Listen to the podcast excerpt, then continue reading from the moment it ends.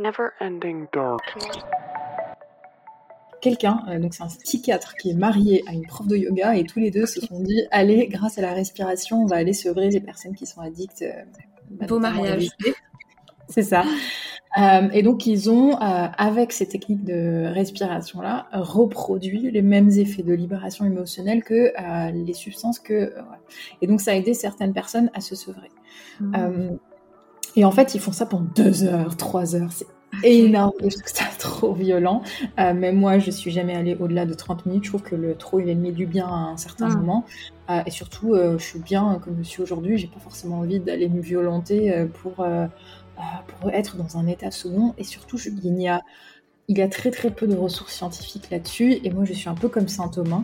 Je pense que c'est pour ça qu'il y a beaucoup de personnes hyper rationnelles qui viennent quand même à mes ateliers et qui par exemple n'iront jamais faire d'autres presswork avec des personnes à Ibiza ou euh, même, ma prof en fait. Euh, parce que c'est un peu... euh, ouais, c'est- c'est- différent. Et du coup, euh, ce que tu as dit est parfaitement juste et je suis vraiment contente finalement qu'on enregistre cet épisode-là Mm. après euh, que tu aies Ouais. expérimenté.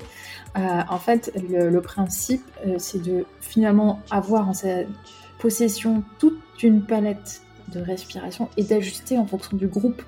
Et parfois, quand le niveau du groupe, donc je connais les participants à l'avance, est avancé et que j'ai pas beaucoup de nouveaux, on peut euh, se tester un peu davantage. Au contraire, quand j'ai des nouveaux, ben, en fait, on peut ralentir, etc. Donc en fait, le, le principe, c'est vraiment avoir une chorégraphie respiratoire en musique euh, qui permet de- d'aider à l'atteinte de l'objectif.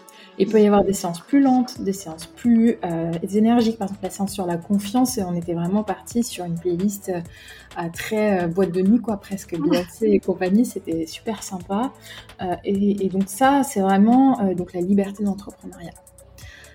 Euh, ça, c'est vraiment quelque chose que je n'avais pas imaginé euh, il y a euh, trois mois ou quand j'ai démarré ma reconversion. Je pensais appliquer ce que j'avais appris tout simplement. Mais en fait, je me suis rendu compte que plus je me rapprochais exactement de ce dont j'avais envie, et donc là, on va euh, reboucler avec le soleil. Plus je me rapprochais du coup euh, de euh, moi, mon propre plaisir, plus il était communicatif et plus finalement je rassemblais des personnes qui étaient aussi dans cette même dynamique que moi.